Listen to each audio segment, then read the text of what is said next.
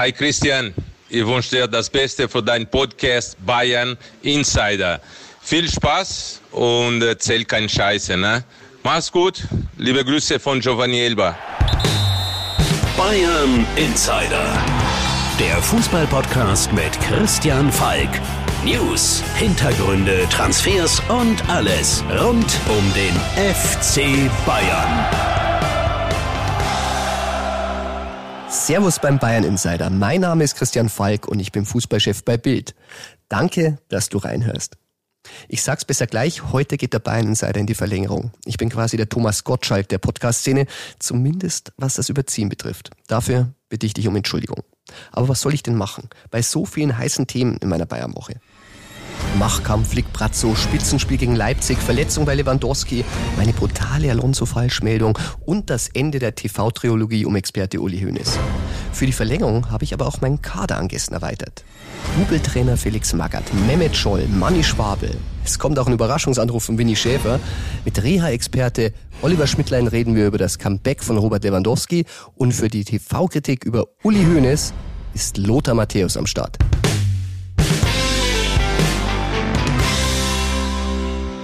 Vorweg noch ein Wort zum Spitzenspiel, beziehungsweise zum Top-Trainer Julian Nagelsmann, der ja auch immer wieder bei Bayern im Gespräch ist. Ich war ja jetzt zehn Tage mit der Nationalmannschaft unterwegs. Da sitze ich auf meinem Hotelzimmer in Düsseldorf und was sehe ich auf Instagram? Julian Nagelsmann postet, wie er mit einer Helmkamera filmt, wie er durch meine Heimat radelt.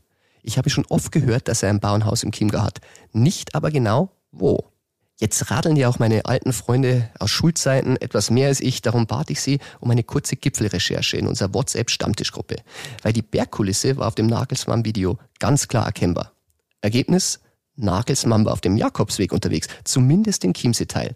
Verraten hat ihn rechts der Blick ins Aachental, dahinter die Hochplatte, links ist der Hochgern und der Hochfällen ist auch zu sehen. Inzwischen weiß ich auch ganz genau, wo Nagelsmann wohnt. Aber das wird jetzt ausnahmsweise nicht im Bayern Insider verraten. Das fällt für mich unter Privatsphäre. Der Mann will ja auch mal seine Ruhe haben, wenn er daheim ist. Und vielleicht lädt er mich dafür mal zu einem Bier ein. So unter Nachbarn. Auch Hansi Flick war ja schon mein Nachbar von Julian Nagelsmann. Das war in Hoffenheim. Flick war Geschäftsführer TSG und Nagelsmann Cheftrainer. Haben sich auch ab und zu zum Kaffee getroffen, wie man das so macht. Und ob Nagelsmann wirklich mal der Flick-Nachfolger wird, das muss sich erstmal zeigen. Dafür sollte er vielleicht mal mit Leipzig die Bayern schlagen. Wollen wir natürlich erstmal nicht. Schon gar nicht am Samstag. Und außerdem muss Flick ja auch mal entscheiden, will er denn über Sommer hinaus Bayern-Trainer bleiben oder doch nicht, weil gesagt hat er es ja immer noch nicht, auch wenn Rummenigge es ein bisschen anders sieht. Der Konflikt Flick-Brazzo ist ja immer noch nicht ganz ausgestanden. Intern bei Bayern brodelt es deshalb immer noch. Deshalb schließe ich nicht aus, dass Flick am Saisonende doch noch sagt, ich will Bundestrainer werden. Die Nationalmannschaft, haben wir gehört, die könnten sich das auch vorstellen. Aber sie brauchen ein Zeichen. Für Ärger in der Beziehung Flick-Brazzo spielt immer die Transferpolitik eine Rolle. Und wie es so ist, zwischen den Bossen bei der Transferpolitik zu stehen beim FC Bayern, weiß Felix Magath. Und darum rufen wir ihn jetzt an. Bayern Insider. Der Legendentalk. Hallo? Herr Magath, erstmal vielen Dank, das klappt. Freut mich sehr. Ach, ach, Herr Falk, einen schönen guten Tag. Herr Magath, beim Bayern Insider, ähm, wenn ich einen Interviewgast habe, ähm, stelle ich ein bisschen so die persönliche Beziehung vor. In unserem mhm. Fall äh, hatte es den Anfang in einem Trainingslager am Tegernsee. Da waren Sie 2004 mhm. mit der Mannschaft und ich erinnere mich, äh, ich hatte aus der Mannschaft gehört, Sie wollen auf den Riederstein hochlaufen und habe dann eine mhm. Reportage gemacht und quälte mich schwitzend da hoch mit Fotos nur am nächsten Tag, ich, vielleicht haben Sie es gelesen, ich weiß nicht warum, Sie haben umgeplant und sind dann mit der Mannschaft auf dem Wallberg rauf. Und ich erinnere mich noch, dass ein ausgepumpter, schwitzender Salihamidzic mich oben mit den Worten begrüßte, na dann schönen Dank auch. Herr Magath, wie war das damals? Ja, Falk, das ist doch klar. Ich kann doch nie mit einer Profitruppe da hochlaufen, wo Sie als Journalist gemütlich hochgehen. Das macht doch keinen Sinn. Ich muss die äh, Fußballprofis dann schon ein bisschen mehr fordern. Deswegen habe ich dann umgeswitcht auf den Wallberg. Glauben Sie mir, die 534 Riedersteinstufen äh, waren für mich mehr als genug. Herr Magath, ähm, das Thema heute, was mich interessieren würde, in ihrer Zeit als Bayern-Trainer von 2-4 bis 2-7. Sie haben zweimal das Double geholt waren also sehr erfolgreich. Aber äh, was auffällig ist, nach der Bayernzeit äh, haben sie einen neuen Posten erfunden, und zwar Trainer und Sportdirektor in Personalunion. War das auch gemünzt aus der Erfahrung aus der Bayernzeit? Ja, natürlich. Äh, ne, beim FC Bayern äh, hatte ich sehr wenig Einfluss auf die Kadergestaltung. Und äh, ich wurde dann von Professor Winterkorn angesprochen, ob ich mir vorstellen könnte, als Sportdirektor bei VfL Wolfsburg äh, anzufangen. Da habe ich gesagt, ja, klar, kann ich mir das vorstellen. Und äh, als mich dann der Aufsichtsrat fragte, ja, Herr Magath, und welchen Trainer würden Sie denn dann holen? Ja, dann habe ich kurz überlegt und habe gesagt, ja, außer mir wüsste ich jetzt keinen. und ja, da war das Hallo halt groß und äh, der Aufsichtsrat hat mich dann auch verpflichtet, äh, nicht nur äh, äh, äh Sportdirektor und Trainer, sondern auch Geschäftsführer Sport zu werden. Und deshalb äh, kam ich dann in diese Dreifachfunktion unbeabsichtigt, aber halt schon in dem Bewusstsein, dass ich möglichst viel im sportlichen Bereich selbst beeinflussen wollte. So einfach hat äh, Trainer Hansi Flick momentan nicht. Es knistert so ein bisschen in der Beziehung zwischen ihm und äh, Sportverstand Hassan Salihamidzic. Er hatte mal bei uns in einem Interview gefordert, Trainer äh, brauchen ein Vetorecht. Ähm, das wurde Flick aber nicht zugestanden. Äh, wie sehen Sie den Vorschlag? Macht es Sinn? Ja, schauen Sie, Sie müssen das halt von Fall zu Fall sehen. Und äh, ne, wie wir gerade eben gesagt haben, ist es beim FC Bayern halt schon länger der Fall, dass der Vorstand im Grunde die Transferpolitik äh, selbst bestimmt. Äh, wie gesagt, es hat alles immer für und wider und man kann es, glaube ich, nicht verallgemeinern. Äh, es gibt Gründe für die eine Seite, es gibt Gründe für die andere, aber ich denke, dass es immer halt im Vorfeld individuell abgesprochen werden muss und vielleicht auch schriftlich festgehalten muss, wer für was äh, äh verantwortlich ist. Denn äh, ich möchte natürlich nur für etwas verantwortlich sein, was ich auch mitbestimmen kann. Gut, bei Hansi Flick muss man ja sagen, er ist ja als Assistent aufgestiegen, da war es wahrscheinlich ein bisschen schwierig, sowas einzufordern. Ähm, generell können Sie ihn verstehen, wenn er sagt, ähm, die Transfers, da bin ich nicht so zufrieden und ich möchte da mitreden? Äh, natürlich kann, kann ich ihn verstehen. Äh, aber nochmal, es ist dann äh, immer nur eine Frage der Vereinsphilosophie, wie man das äh, handhabt. Äh, das wird in anderen Vereinen auch so sein. Und bei so Clubs wie Bayern München oder Real Madrid äh, ist es natürlich so, dass es um sehr, sehr viel Geld geht und dass dann der Vorstand, der den Kopf hinhält, auch teilweise oder größtenteils selbst entscheiden will, wie er sein Geld investiert, ist eigentlich auch zu verstehen. Hm. Uli Hoeneß ist da ganz der Auffassung, äh, dass der Sportvorstand ähm, allein entscheiden sollte. Macht er das äh, aus der Sache heraus, weil er selber früher auch so es gehandhabt hat, auch in Ihrer Zeit? Gehe ich davon aus, ja, dass das der Grund ist, warum er das so handhabt. Aber wie gesagt, ich glaube halt, äh, man sollte das halt nicht so strikt äh, äh, verfolgen. Es kommt immer dann auch auf den Trainer drauf an. Äh, ich denke, Guardiola zum Beispiel hatte auch Einfluss auf die Kadergestaltung gehabt. Und von insofern, glaube ich, äh, ist es immer eine Frage halt, äh, wer wem was zutraut. Und äh, da muss man halt im Vorfeld miteinander reden und muss dann sich irgendwie einigen. Hm. Guardiola ist ein gutes Beispiel, der hat ja mal auf den Tisch gehauen und wie er Angst hatte, dass es nicht klappt, Thiago oder nix. Muss man das dann mal vielleicht machen und sich mal öffentlich aus dem Fenster lehnen? Ja gut, mit welchen Mitteln man dann versucht, halt äh, seine Vorstellung durchzubringen, äh, ne, das ist, äh, sagen wir, natürlich bei der Seite des Vorstands auch nicht anders, dass sie dann, äh, sagen wir, die Medien oder sprich die Journalisten mit zu Hilfe nehmen. Das ist etwas, was in dem Geschäft Fußball halt völlig an der Tagesordnung ist, völlig normal ist. Darüber sind wir Journalisten nicht unglücklich. Ähm, das glaube ich. Herr Mackert, in Ihrem speziellen Fall, ich kann mich erinnern, äh, Michael Ballack war ja einer Ihrer Leistungsträger, der Mittelfeldchef, der ist ja dann äh, zu Chelsea abgewandert. Wie viel Einfluss hatten Sie denn auf diese Entscheidung? Ich meine, danach, muss man ja sagen, war ja auch ein bisschen ein sportlicher Knick drin. Da hatte ich gar keinen Einfluss. Das war allein Chefsache. Und, Chef äh, ist in dem Fall Uli Hoeneß? Chef war in dem Fall Uli Hoeneß, ja. Er hat es alles äh, selbst äh, gemanagt, ohne Rücksprache zu halten. Und hatte auch dann, nachdem Michael Ballack äh, sich äh, geäußert hat, dass er zu Chelsea geht, äh, hat er dann auch äh, ohne Rücksprache äh, sämtliche Verträge, die nur irgendwie äh, auslaufen konnten, dann auch selbstständig äh, verlängert. Hm.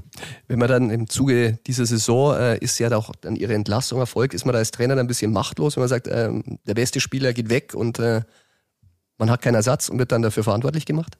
Ja, also problematisch ist sowas halt in der Hinsicht, dass natürlich durch so ein Verhalten von einem Vorstand der Trainer halt massiv geschwächt wird. Denn das bekommen ja die Spieler auch mit, mhm. wer im Verein entscheidet, wer jetzt für einen äh, weiteren Vertrag zuständig ist und wer nicht. Ne, und die Spieler reagieren natürlich auch darauf, wenn sie wissen, der hat es sagen, ne, dann wissen sie, an wem sie sich orientieren. Und wenn sie mitkriegen, dass der Trainer da wenig zu sagen hat, ja, dann verliert der Trainer automatisch an äh, Kraft. Mhm. Im Fall von Flick ist es scheinbar auch so momentan, dass das wirklich eine große Diskussion ist. Wenn Sie die Transfers des FC Bayern diese Saison sehen, es sind ja wirklich acht Transfers ähm, mit Sané, Sa, Choupo-Moting, Dantas, Costa, Niasu, Rocker und Nübel.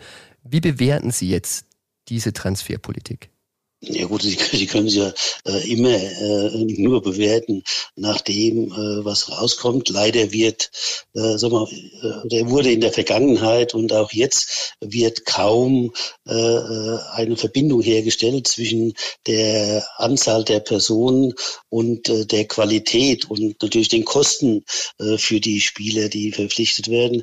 Das müsste man ja eigentlich machen, um dann wirklich einen Vergleich ziehen zu können. Insofern können Sie ja nur nach dem Ergebnis Ergebnis gehen. Und äh, man kann also kritisieren, wie man will. Der FC Bayern ist nach wie vor das Maß äh, der Dinge in der Fußball-Bundesliga sowieso, aber auch international macht er äh, äh ne, nicht nur durch äh, die äh, Champions oder durch die Titel, die er in der letzten Saison alle gewonnen hat, Furore, sondern auch dieses Jahr äh, sind die Auftritte in der Champions League ne, alles andere als schlecht. Und insofern weiß ich nicht, warum jetzt da überhaupt äh, groß diskutiert wird. Der FC Bayern ist nach wie vor eine der besten Mannschaften der Welt. Jetzt haben wir ein aktuelles Beispiel mit dem Ausfall von Lewandowski. Vier Wochen soll er fehlen. Würden Sie sagen, ist das einfach die Gefahr, wenn man sagt, äh, man baut jetzt nur auf einen Top-Stürmer und hat jetzt nicht wirklich einen adäquaten Ersatz für ihn? Ja, man muss dann natürlich sehen, wie man das äh, löst. Sag mal, eine Verletzung von äh, ein, zwei Spielen von einem äh, Star wie Lewandowski äh, kann der FC Bayern natürlich auch aus seinem Kader heraus kompensieren. Äh, man muss sehen, wenn das halt dann um äh, äh sagen wir, beste Leistung geht, sprich wenn das in der Champions League gegen Paris geht, da könnte natürlich dann der Ausfall von Lewandowski schon eine Rolle spielen. Herr Magath, durch den Konflikt äh, zwischen Flick Salihamidzic wird auch die Bundestrainerfrage in Sachen Flick immer wieder befeuert. Und gerade jetzt nach der 1 zu 2 Niederlage der deutschen Nationalmannschaft mit Jogi Löw ist das Thema natürlich akut wie nie. Wie sehen Sie das? Ja, ich glaube, wichtig ist äh, nach dieser Niederlage auch eindeutig, dass wir auf der Bundestrainerposition eine Veränderung brauchen. Und zwar äh, nicht irgendwann, sondern jetzt kurzfristig. Also Sie sagen auch vor dem Turnier? Ja, auf alle Fälle vor dem Turnier. Ein Turnier ist zu wichtig, als dass man da reingehen kann und äh, die Daumen drücken kann, dass es mal wieder gut geht, sondern das ist ja das, was dann auch die Stimmung im Land prägt und auch was der deutsche Fußball natürlich auch in der Bundesliga braucht, ne, gute Stimmung. Und deswegen glaube ich, ist es unerlässlich, dass wir jetzt auf dieser Position äh, schnell etwas verändern. Hansi Flick ist vertraglich gebunden. Die Bayern ähm, sind noch so ein bisschen äh, defensiv. Sie wissen, glaube ich, schon, dass es gern möchte, aber sie bremsen da und sagen, ja, so einfach gehen wir den nicht her. Wie sehen Sie das? Na ja, gut, das ist jetzt natürlich Taktiererei, das ist ja gar keine Frage. Ne? Und äh, ich glaube, sind aber alle gut beraten, ne? auch Karl-Heinz Rummenigge und auch der Präsident des DFB, wenn sie jetzt mal die Taktiererei hinten anstellen. Ne? Ich denke mal, äh, Hansi Flick, der sich ja äh, mit den Titeln, die er gesammelt hat, sehr, sehr empfohlen hat für diese Position. Und ich bin auch überzeugt, dass er der Richtige ist für die Bundestrainerposition. Äh, und so wie ich ihn einschätze, glaube ich, würde er es auch gerne machen. Und deswegen halte ich nichts von dieser Taktiererei. Ich denke, die beiden sollten sich endlich an den Tisch setzen, darüber reden, wie und äh, dem deutschen Fußball am besten zu helfen ist. Und äh, ich bin überzeugt, dass man eine Lösung finden kann, die für alle gut ist. Hansi Flicke ist ja noch in den Wettbewerben. Glauben Sie denn, dass es zeitlich auch machbar wäre, dass man jetzt dann sagt, äh, die Saison noch für Bayern beenden und dann gleich wieder für eine EM-Vorbereitung?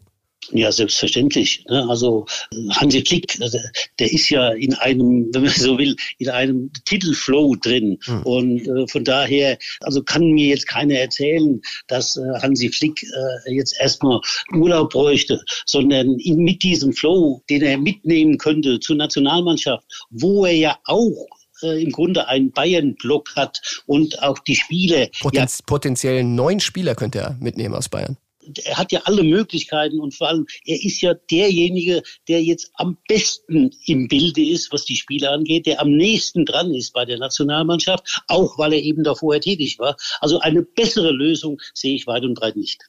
Ähm, vielleicht, wenn man die Bayern mal daran erinnert, ich meine, damals Leverkusen hat ja dann auch den Rudi Völler zur Verfügung gestellt, wie wieder mein Not ja. am Mann war. Ähm, eigentlich eine nicht unähnliche Situation. Das kann man durchaus vergleichen und äh, ich bin auch überzeugt. Äh, nochmal, die Bayern wissen äh, auch, wie wichtig eine Nationalmannschaft ist. Und ich denke, wie gesagt, dass da eine Lösung wirklich naheliegend ist und dass man auch diese Lösung findet. Eine Frage habe ich noch, weil Nationalmannschaftsdirektor Oliver Bierhoff hat klargemacht, dass er ungern eine Ablöse zahlen würde. Bayern braucht natürlich, falls Flick das machen würde, einen neuen Trainer, den kriegt man jetzt auch nicht einfach aus dem Vertrag aus. Können Sie sich vorstellen, dass dann auch mal so ein Agreement ist, dann sagen wir, okay, da muss ja der DFB erstmal auch eine Ablöse für einen Nationaltrainer zahlen. Ja gut, ich würde ja nie, also das erscheint mir jetzt so, als äh, hätte Oliver Bierhoff andere Interessen, weil ne, von vornherein irgendetwas auszuschließen, ne, äh, sagen wir, geht eigentlich nicht, ne, sondern man geht ja offen in Gespräche und von daher, selbst wenn sowas möglich oder, oder angesagt wäre, dass man also einen äh, Trainer aus dem Vertrag rausholt, das ist ja gang und gäbe, das ist ja nichts Ungewöhnliches mehr. Also das kann sich der DFB auch leisten. Wunderbar. Herr Mager, dann vielen Dank für Ihre Einschätzung und immer ein Vergnügen mit Ihnen zu sprechen. Auf bald und ja. äh, schön, dass Sie im Bayern Insider waren. Vielen Dank. Gerne.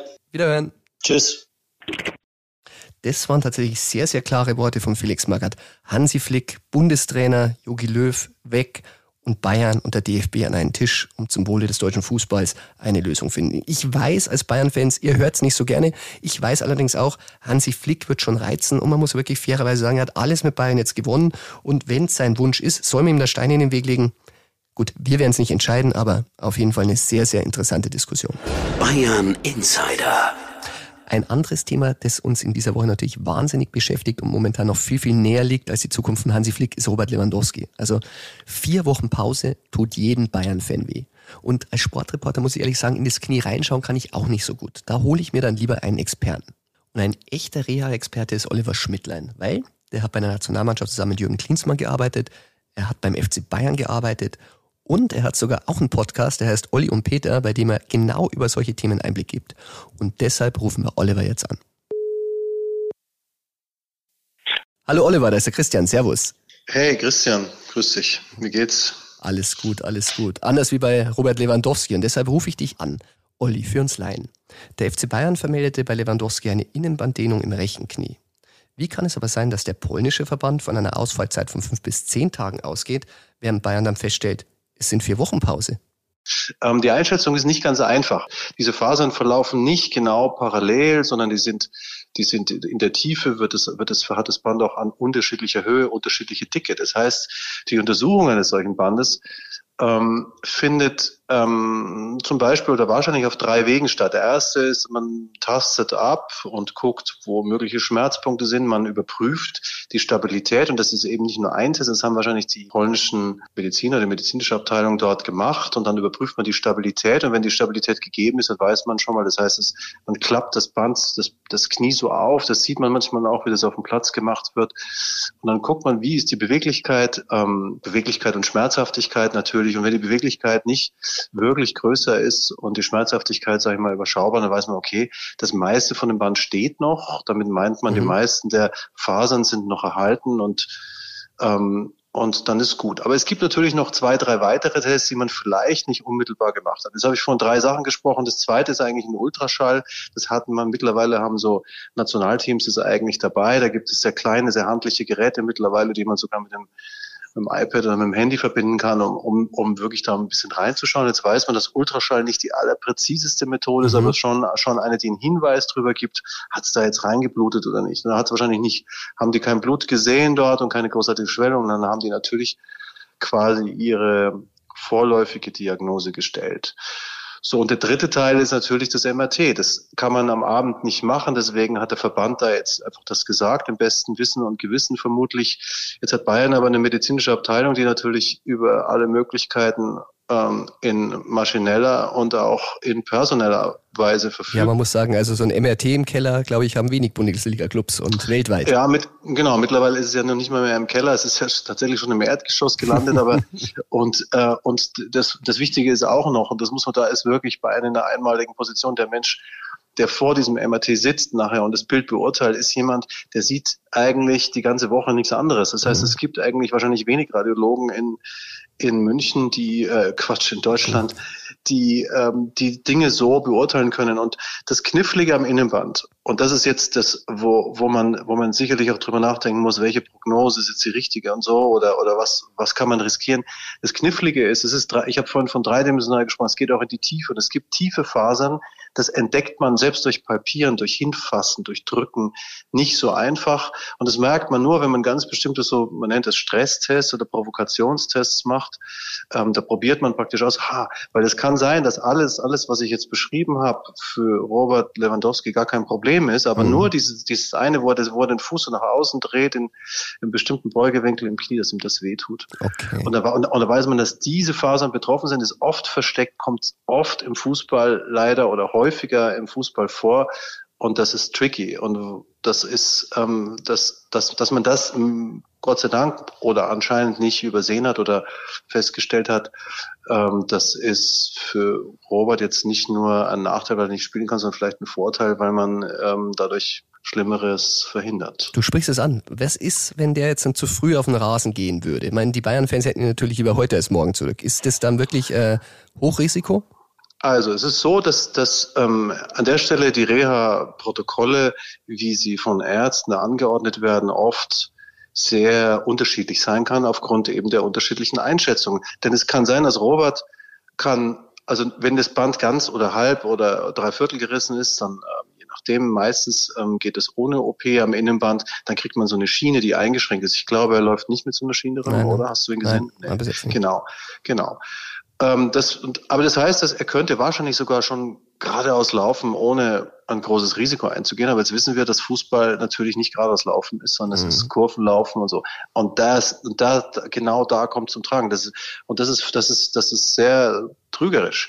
Denn, dann kann schmerzfrei laufen, ja, okay, geht, mach mal. Aber dann würde der, was weiß ich, nach ein oder zwei Trainingseinheiten reinkommen und immer wieder Schmerzen haben und dann zieht sich's wirklich. Und da ist Bayern glaube ich, echt ähm, klug, gründlich zu sein und zu sagen, nee, das riskieren wir einfach nicht. Und das, auch wenn es ihm jetzt vielleicht stinkt, aber ähm, aus meiner Erfahrung der letzten Jahre und Jahrzehnte, wenn man das jetzt nicht beachtet und da nicht wirklich vernünftig ist, und das muss man halt, weil es ist immer irgendwie ein wichtiges Spiel vor der Brust, mhm. dann schleppt man das Monate über Monate über Monate mit rum. Und okay. das ist auch leistungslimitierend. Das heißt, der sauren Apfel jetzt für vier Wochen, den würde ich sagen. Und ich glaube, man kann davon ausgehen, nachdem er jetzt nicht in einem strengen Schienenprotokoll oder sowas ist, dass er mhm. sich sehr, sehr gut fit halten kann. Das heißt, er wird in vier Wochen nicht kommen und erstmal rumeiern, sondern er wird in vier Wochen kommen und voll im Saft stehen. Da bin ich mir sicher.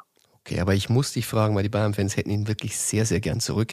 Das ist immerhin Robert Lewandowski, der fitteste Spieler, den ich kenne und der vernünftigste, auch was Ernährung betrifft. Und äh, er trainiert ja auch zu Hause. Schafft's er vielleicht trotzdem in drei? Das ist möglich, aber heute, an diesem Tag, an dem wir jetzt telefonieren, zu früh zu sagen. Das muss man vielleicht in einer Woche, glaube ich, könntest du es wagen, nochmal nachzufragen. Mhm. Halte ich durchaus für möglich. Wunderbar. Ich glaube, ich glaube, vier Wochen ist, ist dann durchaus, weil man muss sich vorstellen, diese Phasen, die da in der Tiefe betroffen sind, man muss sich das vorstellen wie so ein Stück Stoff, mhm. dass man, dass man, das nicht zerrissen ist, aber dass man, das wirklich lang gezogen wurde. Das heißt, das heißt, da haben ein paar Fasern in der Tiefe vielleicht sind tatsächlich betroffen. Das ist nicht genug, um eine echte Einblutung zu machen, aber es ist genug, um Schmerzen zu verursachen und so eine tiefe Rotation, vielleicht auch Instabilität in die Rotation. Und diese Fasern müssen heilen. Das braucht einfach Zeit. Also da kann man jetzt einen Kopfstand machen mit den Ohren wackeln. Das wird. und ich weiß, ich habe gehört, er muss, in, er muss ein unglaublicher Asket sein und, und, und, und trainieren. Deswegen würde ich sagen, über eine Woche weniger können wir reden, aber nicht wirklich weniger als drei Wochen. Wunderbar. Oliver, zum Schluss ist ja wirklich ein bisschen Hoffnung für die Bayern-Fans. Da sage ich vielen Dank für deine Einschätzung und wir hören uns. Sehr gerne, Christian. Servus. Servus. Ein kleiner Hoffnungsschimmer bleibt also bei Robert Lewandowski. Bei den Spielen gegen Paris im Champions League Viertelfinale wird er natürlich ausfallen. Wir hoffen, dass Bayern trotzdem weiterkommt. Und im Halbfinale wäre er sowohl bei drei oder vier Wochen Pause wieder dabei. Aber wie schwer die Diagnose ist, zeigt ja auch, ähm, Uli Hoeneß hat ja direkt aus dem RTL-Studio bei ihm angerufen und äh, sagte dann, ja, alles nicht so schlimm. War auch mal eine Falschmeldung, Herr Hoeneß, aber ich sehe das nicht so kritisch, passiert uns allen mal, ähm, auch mir natürlich. Und ähm, da sind wir schon wieder bei meiner Lieblingsrubrik. Bayern Insider. Hoeneß TV. Neues vom Tegernsee. Deutschland verliert tatsächlich 1 zu 2 gegen Fußballzwerg Nordmazedonien. Ich war im Stadion und kann sagen, das war wirklich peinlich. Und Jogi Löw, der wackelt jetzt bereits schon vor der EM. Es war die Feuertaufe für TV-Experte Uli Hoeneß. Um seine Vorstellung bei RTL wirklich richtig zu bewerten und zu analysieren, da braucht es schon einen Rekordnationalspieler. Es braucht einen Mann, der den Yogi-Job von heute auf morgen übernehmen könnte. Es braucht Lothar Matthäus. Und den rufen wir jetzt an. Hallo Lothar, da ist der Christian. Hey Christian, servus, grüß dich. du, Lothar, du als Experte hast jetzt einen neuen Kollegen und das ist Uli Hoeneß. Und da hätte mich schon mal interessiert, nachdem du ja in der Phase wirklich viel mehr Erfahrung hast als er, wie hat dir sein Debüt in drei Teilen gefallen? Ja, er ist ja RTL-Experte, ich bin Sky-Experte. Also von dieser Seite her ist es ja schon ein Riesenunterschied. RTL ist ja kein, kein Fußballsender, kein reiner Fußballsender, aber ich muss sagen, Uli hat es sehr gut gemacht. Nicht, weil wir jetzt Bayern München Gene haben, sondern er war wirklich gut. Er war sehr sachlich. Er war nicht so angriffslustig, wie es sich vielleicht viele so erwartet haben oder wo es viele gefreut hätten. Natürlich hat er den DFB ein bisschen attackiert, aber der DFB wird ja schon seit zwei, drei Jahren häufiger kritisiert, nicht nur von Uli Hoeneß, sondern auch von vielen anderen Experten. Von dieser Seite her muss ich sagen, ja, den Finger in die Wunde gelegt, mhm. gut analysiert, gute, guten Einblick gehabt äh, äh, für die Spiele, die stattgefunden haben. Er hat ja insgesamt jetzt dreimal da bei RTL diese Spiele begleitet und ich muss sagen, für seine Verhältnisse sehr ruhig geblieben, sehr sachlich, sehr souverän, aber trotz alledem aussagekräftig. Hm. Was wirklich interessant ist, wenn man Beckenbauer oder Heinkes gefragt hat, die sagen immer, oh, mit Uli kann man über alles reden, nur nicht über Taktik. Ich fand, dass er zum Schluss wirklich was sehr, sehr Gutes gesagt hat und gesagt hat, die Dreierkette, das hat er nicht verstanden, warum Jogi Löw das gemacht hat. Wie siehst du das? Habe mich eigentlich auch gewundert, dass der Uli das erkannt hat. nicht bös gemeint, aber Uli ist ja, ist ja eigentlich mehr der emotionale Typ, der gar nicht jetzt so auf, hey, was macht der Sechser, was macht der Achter, ja, geht der Goretzka von, äh, von Strafraum zu Strafraum, bleibt der Kimmich mehr hinter Goretzka und so weiter. Uli ist ja der emotionale Typ, der FC Bayern, äh, ja, Hero würde ich fast schon sagen. Und äh, nee, war, war, war auf jeden Fall ein richtiger Einwand. Ich habe es auch nicht verstanden, obwohl dass ich äh, generell dieses äh, System gegen Nordmazedonien nicht verstanden habe. Mhm. Sané auf der rechten Seite so ein bisschen weiter vorne, Gosens ein bisschen weiter hin. Die Balance hat mir da gefehlt. Und mhm. Uli hat es natürlich gesagt, äh, man, man braucht keine Dreierkette gegen, gegen Mazedonien. Das ist ein Gegner, der eigentlich die gar nicht gefährlich werden kann. Und äh, wenn ich mit einer Dreierkette spiele, auch wenn es dann sehr offensiv geht, mit Gosens, der natürlich das von Atalanta Bergamo gewohnt ist. Sané auf der rechten Seite, ja, da gibt's dann keine Fünferkette, da geht der Gosens zurück, dann gibt's eine Viererkette, verschiebt sich alles ein bisschen nach rechts, Ginder, äh, Rüdiger und Jan. Und eben dann links Bosens zurück. Also das ist äh, schon ein bisschen ein verkapptes System gewesen. Aber grundsätzlich äh, muss ich da Uli recht geben. Äh, wir sind Deutschland. Wir spielen hier gegen Mannschaften in unserer Gruppe, äh, wo wir nicht auf äh, uns nach dem Gegner richten dürfen oder sollen, sondern wir müssen auf unsere eigenen Stärken gucken. Aber vielleicht wollte Jogi Löw auch schon in diesem Spiel ein bisschen die Dreierkette ausprobieren, die ja in der Vergangenheit speziell beim Confederations Cup 2017 hervorragend geklappt mhm. hat. Und äh, vielleicht wollte er da hingehen. Aber dann verstehe ich nicht Sahne auf der rechten Seite, weil beim Confederations Cup vor vier Jahren hat dort Joshua Kimmich gespielt. Mhm. Und er spielt ein bisschen defensiver wie Leroy Sahne. Ja, das stimmt. Aber weil du auch die emotionale Seite von Uli Hoeneß ansprichst, eine Sache hat einen natürlich gewundert. Er als Ehrenpräsident des FC Bayern und Aufsichtsratmitglied äh, hat gesagt, ähm, Hummels, der jetzt beim Dortmund spielt, bitte mitnehmen zur EM, aber den Boateng brauchen wir nicht. Glaubst du, dass das nur sportlich Analyse ist oder schwingt da noch ein bisschen mit? Man weiß ja in den letzten Jahren Boateng und, und Hoeneß war jetzt nicht so eine, eine Liebe, würde ich jetzt mal sagen. Ja, Hummels war ja auch nie eine ganz große Liebe mit Bayern München. Ja, Hummels ist zwar in München groß geworden, aber in Dortmund hat er seine Liebe entdeckt, würde ich eher sagen. Da, da passt er auch irgendwo ein bisschen äh, besser hin. Da ist er auch so der Anführer der Mannschaft. Ähm, ich glaube, das war kein Zeithieb gegen Boateng, sondern äh, Hummels äh, ist ein Spieler, ähm, der vielleicht auch weniger verletzt ist wie Boateng. Ähm, vielleicht äh, bringt er noch ein bisschen, hat er noch ein bisschen, gerade zum jetzigen Zeitpunkt, einen größeren Einfluss auf die Mannschaft. Er ist natürlich da der Führungsspieler in, in Dortmund, das wo das Boateng ganz sicher nicht beim FC Bayern ist. Also äh, in der Hierarchie ist äh, Hummels höher einzuschätzen bei Borussia Dortmund als Boateng bei Bayern München. Und vielleicht war das dann so ein bisschen die Aussage, die Uli Hoeneß äh, dazu getrieben hat, dass er einfach äh, Hummels äh, da ein bisschen stärker einschätzt wie Boateng, obwohl Boateng natürlich auch äh, in dieser Saison äh, oder seit einem Jahr, seitdem Hansi Flick da ist, eineinhalb Jahre sind es jetzt, äh, eigentlich wieder zu seiner alten Stärke zurückgefunden hat. Lothar, letzte Frage, letzte These, auch von Hönes. Ich glaube, in dem Punkt könnten du, ich und Uli uns einig sein. Er hat auch gesagt, Müller muss jetzt definitiv mit zur EM. Ja, das ist ja nichts Neues. Das sagen wir schon seit Monaten und ich seit einem Jahr, würde ich fast schon sagen. Das ist richtig. Wo es, wo es noch gar nicht zur Diskussion gestanden ist. Aber ja, Müller, Müller muss dabei sein und das, auch wenn es Nordmazedonien war. Aber man sieht es, wenn es mal brenzlig wird, dann fehlt halt einer, der auf dem Platz mal dann vielleicht den Ruck in die Mannschaft reinbringt. Das ist halt dann kein Gnabry oder kein Sahne oder, oder auch kein Gündogan. Das ist Müller. Und mhm. deswegen muss Müller mit zur EM. Und äh, und schauen wir mal, wie es dann im Mittelfeld äh, die, die, wie dann äh, die Positionen neu verteilt werden, weil dann ist Müller auch gesetzt. Dann heißt es nochmal, und das haben wir ja vor einigen Tagen schon mal gehabt, dann ist es ein Hauen und Stechen, weil im Mittelfeld haben wir eigentlich Weltklasse-Spieler, viele Weltklasse-Spieler, aber so viele Plätze gibt's nicht im Mittelfeld. Also sitzen Weltklasse-Spieler dann wahrscheinlich auch während einer Europameisterschaft irgendwann auf der Bank. Und dann schauen wir, ob sie auch den Charakter haben, so eine Situation für sich selbst zu beurteilen und zu sagen, okay, wenn uns der Trainer da hinsetzt, dann müssen wir das setzen. Bei Kimmich, wenn Müller mitkommt, ist Kimmich und Müller für mich im Mittelfeld gesetzt. Und dann gibt es drei Weltklasse-Spieler mit Goretzka, Groß und Gündogan, die um diesen freien Platz im Mittelfeld mhm. sich im Endeffekt duellieren, streiten, herausspielen müssten oder je nach taktischen Varianten dann einen Vorteil vom Trainer halten. Also eine ganz spannende Sache. Wir haben viele spannende Themen bis zur Europameisterschaft.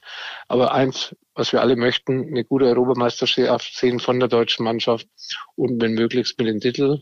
Zurzeit nach diesem Mazedonien-Spiel gegen Nordmazedonien sieht es nicht so gut aus, aber trotz alledem vielleicht ein Warnschuss zum rechten Zeitpunkt, dass äh, nicht alles so leicht gefallen ist, weil wir haben die Mannschaft gelobt, zu Recht gelobt. Mhm. Vielleicht war die Mannschaft schon wieder ein bisschen ja zu selbstsicher, zu selbstherrlich und Mazedonien wäre äh, Nordmazedonien. Ja, äh, die können alle Fußball spielen und äh, vor allem hat man in dem Spiel gemerkt, dass Nordmazedonien meiner Meinung nach frischer war, mhm. äh, präsenter war, aggressiver war, bereiter war, dieses Spiel anzunehmen. Und Deutschland hat vielleicht gedacht, okay, mit unserer Qualität, die wir haben, langt es. Aber die Spieler von Mazedonien waren für mich äh, fitter, mhm. weil sie einfach weniger Belastung haben. Und äh, Vielleicht hat Jogi Löw auch in der Vergangenheit, in den letzten Spielen, in diesen drei Spielen, zu wenig gewechselt und im Endeffekt die Spieler spielen lassen, denen er vertraut aber auch die kommen an ihre Grenzen, gerade nach den Belastungen der letzten Monate, die sie eigentlich alle hatten, weil meist, die meisten Spieler der deutschen Nationalmannschaft spielen auch in der Champions League, nicht nur in der Meisterschaft, nicht nur im Pokal. Und in diesen Corona-Zeiten ist dieses Programm sehr eng. Und vielleicht hat Jogi Löw gut daran getan, auch vielleicht mal ein bisschen mehr zu rotieren, wie er bei diesen drei Spielen gemacht hat. Stimmt. Lothar, jetzt habe ich die Sendung eh schon total überzogen, jetzt ist eh schon wurscht. Du hast gesagt, Kimmich definitiv im Mittelfeld. Da ist ziemlich voll. Also für dich, Kimmich, keine Option als Rechtsverteidiger, wo wir auch ein Problem haben? O Option, ja. Aber für mich der einzige Sechster von diesen fünf Weltklasse-Spielern, die wir mit Müller im Mittelfeld haben, der auch auf dieser Sechs groß geworden ist, der diese Position spielen kann, auch nach hinten im Endeffekt dieses Verständnis hat. Wo muss ich mich fallen lassen? Wo muss ich äh, nach vorne gehen? Wo kann ich das Spiel antreiben? Wo muss ich einfach äh, mal auch den Ball halten? Äh, das ist nicht so eine groß. Er ist ein anderer Spieler, ist mehr ein Achter. Goretzka ist ein Achter. Gündogan ist ein Achter. Müller ist ein Zehner. Der der einzige Sechser, den ich richtig als Sechs sehe, ist eben Kimmich. Und äh, deswegen sollte Kimmich auf die Sechs bleiben, weil er da wahrscheinlich für die Mannschaft noch wichtiger ist als als Rechtsverteidiger. Und da haben wir schon mal drüber gesprochen. Genau. Rechts- und Linksverteidiger, auch bei der WM 2014 hat es funktioniert, mal auch mit einem Innenverteidiger, der da nach außen irgendwie so ein bisschen versetzt worden ist und dann zumindest die Seite zugemacht hat. Nach vorne haben wir Qualität, nach vorne werden wir unsere Tore machen. Äh, Chancen haben wir sowieso immer viele gehabt. Äh, wir müssen sie nur verwerten. Und wenn Thomas Müller zurückkommt, haben wir jemanden, der die Chancen, der die Chancen vorbereitet und selbst im Endeffekt zuschlagen kann. Und deswegen, wie gesagt, wenn Müller kommt, muss er auch spielen. Wunderbar. Lothar, tolles Schlusswort. Ich sag danke und auf bald. Bis bald. Ciao, Christian. Ciao, Servus. Ciao. Servus. Ja, was soll ich sagen? Die Trilogie TV Hönes Neues vom Tegernsee ist damit bei RTL erstmal beendet. Vielleicht macht Uli Hönes weiter. Ich hoffe es. Dann hören wir ihn wieder bei der EM. Aber die Rubrik ist dann erstmal Pause. Neues vom Tegernsee kann ich euch aber jetzt schon versprechen, wird es immer wieder geben. Also sonst wäre es ja nicht Uli Hönes.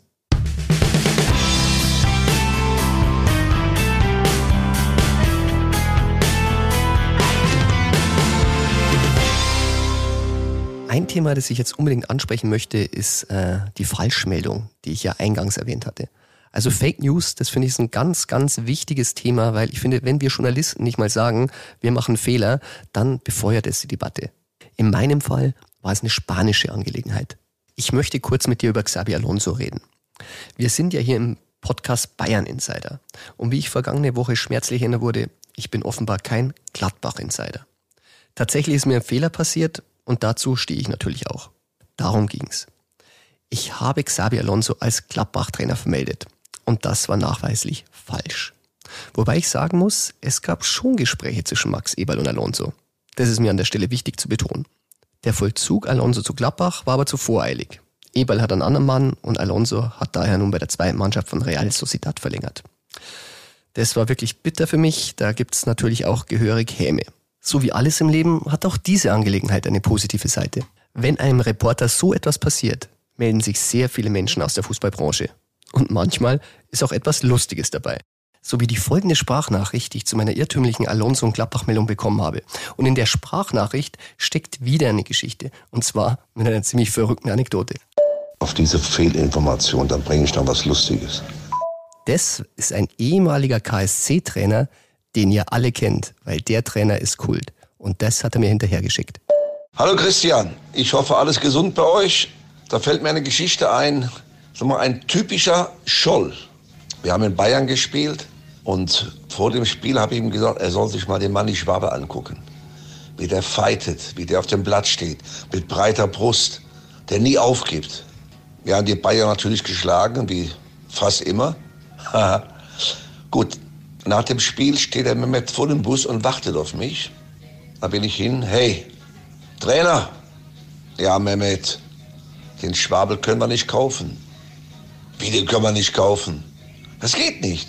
Der passt nicht in den Bus rein. Die Brust ist zu breit und die Tür zu klein. Ha! Mehmet, hau ab, habe ich gesagt. Okay, das ist unser Mehmet. Bleib gesund, alles Gute. Winnie Schäfer, Da kann nur sagen, danke Winnie für die super Anekdote über Manni Schwabel. Eine Bayern-Legende, tatsächlich einer der Helden meiner Kindheit, kam ja aus der Jugendabteilung, also ein echtes Bayern-Eigengewächs, 84 bis 86 Profi, dann kurzzeitig nach Nürnberg, wieder zurückgekommen, 89 bis 92, dreimal deutscher Meister, einmal DFB-Pokalsieger und jetzt Präsident vom Drittligisten Unterhaching. Und ähm, den rufen wir jetzt an, wobei ich muss vorwarnen, wenn ich mit Manni rede, dann redet nicht nur der Manni wahnsinnig bayerisch, sondern ich fall dann auch rein. Also wer es nicht versteht, bitte ich jetzt schon um Entschuldigung.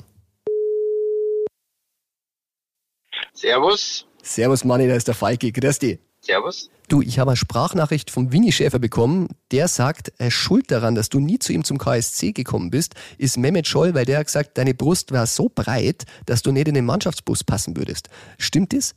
Breite Brust, ja. Das habe ich auch gehört, aber was noch viel interessanter war, dass der Winnie Schäfer immer gesagt hat, wenn in Karlsruhe gegen uns gespielt hat, da war er damals in Nürnberg, und das haben wir der Scholli dann einmal erzählt, wo wir miteinander bei Bayern gespielt haben, hat er gesagt, auf den Schwabel musst du aufpassen. Den da die gern zu uns sind. Der hat so ein Herz. Ja, und der Scholli hat dann gesagt, das ist ja teilweise schon auf den Wecker gegangen, wenn immer dieselbe Story gekommen ist. Aber da bin ich Chef, hat Ahnung gehabt vom Fußball, das muss man einfach sagen. Aber kalt hat er die dann nie. Ja, was hätte ich in Karlsruhe da? Ich bin ein bayerischer Urgestein und einen Baum kann man nicht verpflanzen. Und ja, also das hat mich zwar geehrt, weil da bin ich ja damals mit Karlsruhe, die haben ja eine super Zeit gehabt mhm. und war ja äh, äh, äh, super Trainer auch, aber das war für mich nicht in Frage gekommen. Also aus dem bayerischen Gefilden raus, das habe ich einmal gemacht nach Italien und da habe ich glaube ich dann Rückzieher gemacht. Also ich sage immer, Schuster, bleib bei deinen Leisten, da wirst du am besten dann aufkommen. Manni, das Thema Italien müssen wir ganz kurz aufklären, da die Hörer von Bayern Insider ja deine Station 60 konsequent ausblenden. Manni verließ die Löwen immerhin im Streit, ging dann zum italienischen Zweitligisten FC Treviso, löste dann aber einen Vertrag auf, bevor er dort gespielt hat und beendete seine Karriere. Manni, das Scheurätsel haben wir jetzt aufgelöst, aber apropos Bayer. Du hast der Münchner jetzt äh, bei dir in der, der Jugend als Trainer verpflichtet. Gratulation zum Sandro Wagner. Ja, nee, irgendwann bei unserer momentanen Phase musste er mal ein paar positive äh, äh, Dinge als Präsident kreieren. Und nee, das ist, hat uns sehr gefreut, vor allem in der Situation. Und der Sandro hat ja sicherlich auch andere Möglichkeiten gehabt. Ähm, das stimmt, bei Bayern Umfeld, zum Beispiel. Auch, glaube ich, deutschlandweit. Ja. ja, er hat ein bisschen erzählt, was er alles machen hätte können, aber das habe ich jetzt auch nicht direkt nachgeprüft. Aber an Sandro kann man das schon glauben und wir sind froh. Ähm, der Sandro ist ein, ein Mann, der war äh, der, der ehrlichen Worte und der klaren Worte und das passt zu uns und so leid brauchen wir, dass wir, sagen wir mal, im Jugendbereich vorankommen und da freuen wir uns riesig, weil ich glaube schon, dass die Jungs zu aufschauen können. Ja, wunderbar. Da sind ja zwei beieinander mit einer breiten Brust und einem großen Herzen. Gell, Mani? Großen Herz. Danke. Alles klar. Du, dank dir und ja. auf bald, gell? Servus. Yes. Servus, danke. Bitte. Wenn du jetzt denkst, die Geschichte ist damit auserzählt, dann muss ich sagen, ich habe noch meine Sprachnachricht bekommen, weil der Manni Schwabel hat nicht nur ein großes Herz, sondern er ist 1,70 groß. Und der Manni hat gesagt, ich soll den Mehmet mal drauf ansprechen, weil der hat ihn einmal sehr, sehr verärgert vom direkten Duell zwischen Nürnberg, wo der Manni damals gespielt hat, und Mehmet, der da bei Bayern war, muss Mehmet in einem Interview gesagt haben, äh, wenn er gegen einen Manni Schwabel Tennis spielt, dann, wenn er einen normalen Ball übers Netz spielt und der Manni ist vorne, dann braucht es gar keinen Lob, da ist schon normaler Baller Lob bei seine 1,70. Und daraufhin muss der Manni ihn ziemlich im Spiel rasiert haben. Und auf diese Geschichte hat er gesagt, soll ich Mehmet ansprechen. Und das habe ich gemacht und daraufhin schickte mir Mehmet ebenfalls eine Sprachnachricht. Und die geht so. Die Geschichte zwischen Manni Schwabel und mir, übrigens auch liebe Grüße an Falkau, ist relativ schnell erzählt. Ähm, ich kam nach München mit 21 und der Einzige, der mich angelächelt hat in der Bayern-Kabine, war Manni Schwabel. Irgendwie hatten wir schon immer einen Draht zueinander und haben den immer noch. Äh, jetzt hat sich das Blatt so gedreht gehabt, dass Manni Schwabel auf einmal mein Gegenspieler war. Und zwar mein Direkter. Und mit direkt meine ich direkt. Also richtig direkt. Ähm, da gibt es die Geschichte, dass er äh, mit mir eingelaufen ist und äh, unser Physio war neben uns, Freddy Binder, der einer meiner besten Freunde ist. Und der Manni hat ihm nur zugeraunt und der Manni ist ja ein Schlawiner, Oberschlawiner. Er hat ihm nur zugeraunt, pass auf, mach dich bereit, setz dich nicht auf die Bank, weil in zehn Minuten wirst du gebraucht, weil der Mehmet wird Aua haben. Und so war's. So. Und Manni ungefähr gefühlte 1,38 groß. Ungefähr, ja, 27 Kilo. Der hat sich gewehrt. Der war unangenehm, aber ein geiler Kicker. Und noch dazu ein super Typ. Also ich konnte ihm nicht böse sein, dass er mir Autschen gemacht hat. Ähm, gibt noch mehr, gibt ganz viele Geschichten zwischen Manny und mir und äh, er ist einfach erfrischend. Er ist ein geiler Typ. Er scheißt sich nix. Nur, Leute, da draußen, tut mir eingefallen, spielt niemals mit ihm Karten. Der ist, nein, der ist gefährlich. Hört auf, kein Schafkopf mit Manni Schwabel. Danke, Mehmet, für die Anekdote. Ergänzend möchte ich nur anfügen, dass Fredi Binder sehr viel Eis an diesem Tag gebraucht haben soll, wenn man Manni Schwabel glauben darf. Was auch richtig ist, der Schwabel ist wirklich ein sehr gefährlicher Schafkopfspieler. Ich habe es erlebt. Äh, er hat auch immer sehr, sehr hohe Tarife, was es ja besonders gefährlich macht. Aber er ist auch gefährlich, wenn man nur so mit ihm im Wirtshaus sitzt. Weil äh, ich kann mich erinnern, einmal wollten wir Schafkopfen, aber dann kam es nicht dazu. Und äh, es kam ein Vertreter von Sandhausen dazu, der einen Spieler von Unterhaching wollte. Und äh, Manni, der Präsident von Unterhaching, war dafür natürlich zuständig und hat gemeint, er soll ihm mal ein Angebot machen. Und ähm, der meinte, ja, mei, da müssen wir natürlich. Na, der Mann hat gesagt, äh, wenn du mir ein Angebot machst, schreib die Zahl, die du zahlen willst, einfach auf den Bierdeckel. Dann schauen wir mal, ob wir ins Geschäft kommen. Das war aber dem Herrn aus Sandhausen dann doch ein bisschen fremd. Das wollte er dann nicht, äh, worauf der Manni gesagt hat, also wenn er keine Zahl auf den Bierdeckel schreibt, dann wird's ja nichts mit dem Transfer. Was soll ich sagen? Der Transfer kam nie zustande. Bayern Insider. Treuhörer von unserem Bayern Insider Podcast wissen, es fehlt noch die Rubrik Gegner Insider. Und das machen wir jetzt ganz, ganz schnell diesmal, weil überzogen habe ich ja wirklich maßlos. Der Gegner Insider. Die Einschätzung zu Leipzig hole ich von meinem lieben Kollegen Robert Schreier, der macht RB schon seit sechs Jahren, also hat sie auch schon in der zweiten Liga begleitet und es zeigt ja so ein bisschen, wo dieser aufmüpfige Verein herkommt, der den Bayern jetzt die Meisterschaft streitig machen will. Hallo Christian. Hallo Robert. Du, ich brauche dich heute als Gegner-Insider. Erste Frage wäre, wie hat man denn in Leipzig den Ausfall von Robert Lewandowski wahrgenommen? Ja, also generell ist es natürlich so, dass Leipzig äh, niemandem eine schwere Verletzung wünscht. Ähm, aber insgesamt oder insgeheim wissen die natürlich auch, äh, Lewandowski hat in elf Spielen gegen Leipzig äh, sieben Tore gemacht. Und äh, ohne ihn könnte es natürlich leichter werden, dieses Spiel, dieses Spitzenspiel dann auch zu gewinnen. Und in der Folge, wenn er denn länger ausfällt, äh, wird es für Bayern natürlich dann auch gegen die anderen Gegner äh, nicht unbedingt leichter ohne den Top-Stürmer. Ähm, auf der anderen Seite ist es natürlich auch so, äh, Julian Nagelsmann äh, weiß natürlich auch, oder hat so einen gewissen Plan, wie er gegen Bayern mit Lewandowski spielen lassen möchte. Das heißt, er mhm. bräuchte dann jetzt äh, auch ähm, einen neuen Matchplan. Äh, das ist natürlich auch ein bisschen eine Unbekannte, ähm, wie Bayern ohne Lewandowski spielt. Aber äh, wenn es jemand zuzutrauen ist, sich darauf dann einzustellen und flexibel zu sein, dann ist es wahrscheinlich Julian Nagelsmann. Hm, das ist richtig. Robert, kannst du dir denn vorstellen, dass Julian Nagelsmann irgendwann mal Bayern-Trainer wird bzw. werden will? Ja, ich kann mir beides vorstellen. Ähm, äh, es kann sehr, sehr gut sein, dass es darauf hinausläuft, dass die beiden zusammenkommen, also Bayern und Nagelsmann.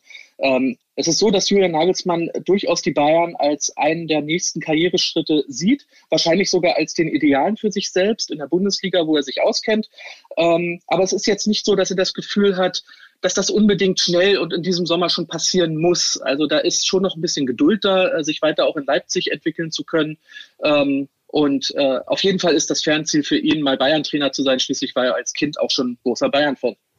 Geduld haben wir auch, wir werden es verfolgen. Zum Schluss die schwierigste Frage, dein Tipp für Spitzenspiel? Ja, ich sage, ähm, die Bundesliga bleibt spannend und Leipzig gewinnt mit 3 zu 2. Tja, das werden die Bayern Insider-Hörer nicht gerne hören, Robert. Aber ich sag trotzdem Danke. Alles klar, vielen Dank. Gut, Servus. Tschüss. Tja, das war's für heute mit dem Bayern Insider. Ich hoffe, ihr entschuldigt mir, dass die Verlängerung wirklich ein bisschen lange gedauert hat, aber Vielleicht sagt ihr, es was wert, würde mich freuen und würde mich auch freuen, wenn ihr in der nächsten Folge wieder reinhört, vielleicht sogar den Bayern Insider in der Podcast-App abonniert, denn ähm, dann sprechen wir über das Hinspiel gegen Paris Saint-Germain und darauf fiebern wir ja alle hin und ihr wisst ja, auch wenn Lewandowski fehlt, ein bisschen was geht immer. Bayern Insider, der Fußball-Podcast mit Christian Falk. Du hast Lust auf mehr Insider-Informationen?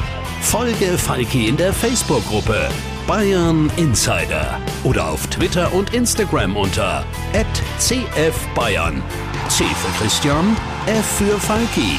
Und dazu ganz viel Bayern.